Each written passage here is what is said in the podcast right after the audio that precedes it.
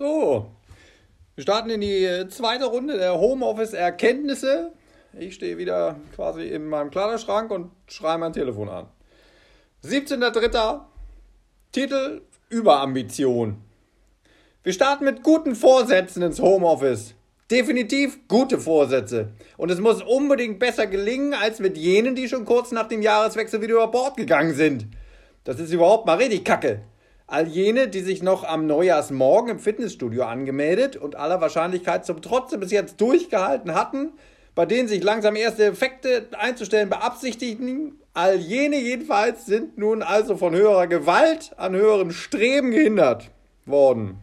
Auch jedenfalls. Hat's ein scheiß Mal im Leben geklappt mit der anhaltenden Turnerei und dann kommt Corona, die alte Drecksau. Na, vielen Dank auch. Stattdessen jetzt also ein neuer Versuch. Wenn die leibliche Ertüchtigung also vorerst flach fällt, man aber schon kommen sieht, dass die sich deshalb entwickelnde Plauze demnächst alles andere als flach zu sein beginnt, man oben rein den ganzen Tag im Homeoffice versauert und wegen der Social Distancing Abstandsregulierung nicht mal zur kollegialen Fütterung vor die Türe gehen kann, dann müssen andere Lauterkeiten her. Die gar infantilen guten Vorsätze von vor einem Vierteljahr können unseren neuen Tugendhaftigkeiten mal sowas von nicht das Wasser reichen. Wartet's nur mal ab. So nämlich, wenn nicht jetzt, wann dann? Wir tüchtigen uns. Und zwar schon vor der Arbeit, damit das gestern heraufbeschworene Plumpsen aus dem Bett und vor den Schreibtisch gar nicht erst in Erwägung kommt. Zack! Wecker auf sieben, schnell den Kaffee aus der heimischen Zaubermaschine, rein in die Laufschuhe und runter auf die Straße, solange es noch erlaubt ist. Pünktlich um 7.30 Uhr ist Abmarsch und wir sind die Geilsten. Also mit Abstand die Geilsten. Es läuft. Und das um diese Zeit. Irre. Unter normalen Arbeitsbedingungen zeigt der Wecker diese frühen Stunden gar nicht an. Werber halt.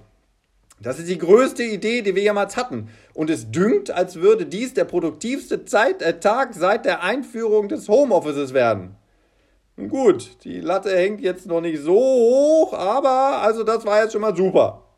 Tatsächlich kommen wir auch lebendig wieder zu Hause an, sind weder von einem Killer-Virus dahingerafft, noch von der Pendlerkarawane eben jener überfahren worden, die nicht so geil ambitionierte Heimarbeiter sind wie wir, die stattdessen mit dem Auto fahren, weil sie draußen vor den Toren der Stadt wohnen.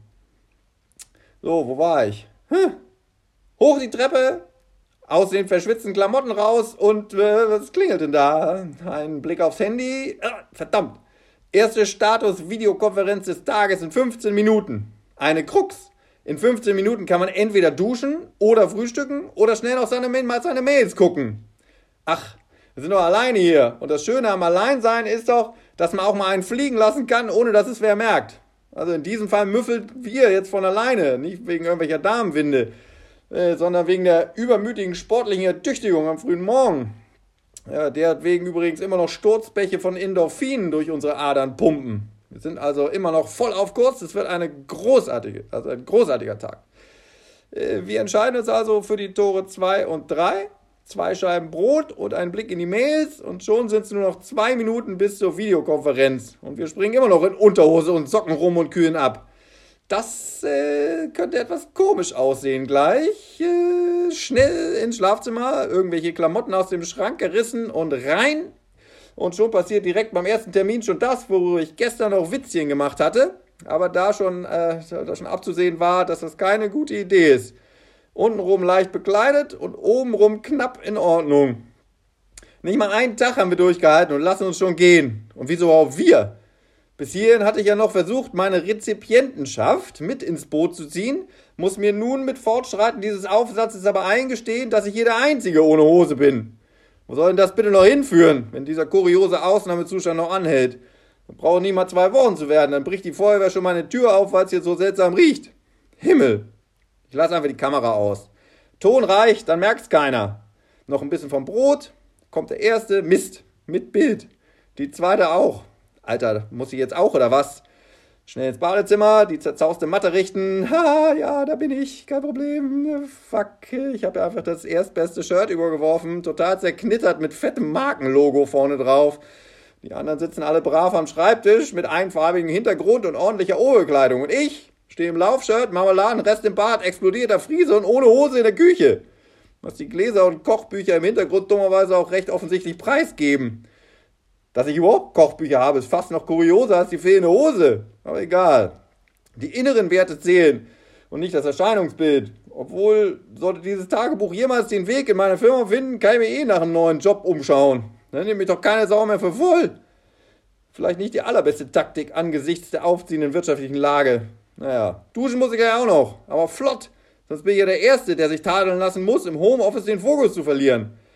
Na, noch vor dem Ende der Konferenz bimmelt aber schon wieder der Kalender. Nächster Call in 10 Minuten und der geht anderthalb Stunden. Fuck! Na, danach aber duschen. Also sagen wir mal so, ist mittlerweile knappe neuneinhalb Stunden später. Ich habe zwar eine Laufhose und einen Pulli übergezogen, damit ich spätestens ab dem zweiten Videocall nicht mehr aussehe wie jemand, den man orientierungslos aus einer Fußgängerzone von Kick entführt hat. Äh, die Haare sind immer noch nicht besser und geduscht habe ich auch noch nicht. Dafür gehe ich jetzt aber gleich noch eine Runde laufen. Fokus, Digger, und Ambition. Und angesichts der sich ausweitenden Hamsterkäufe könnte man das, was ich hier veranstalten zu Gedenke, was? Normal. Angesichts der sich aus, Alter.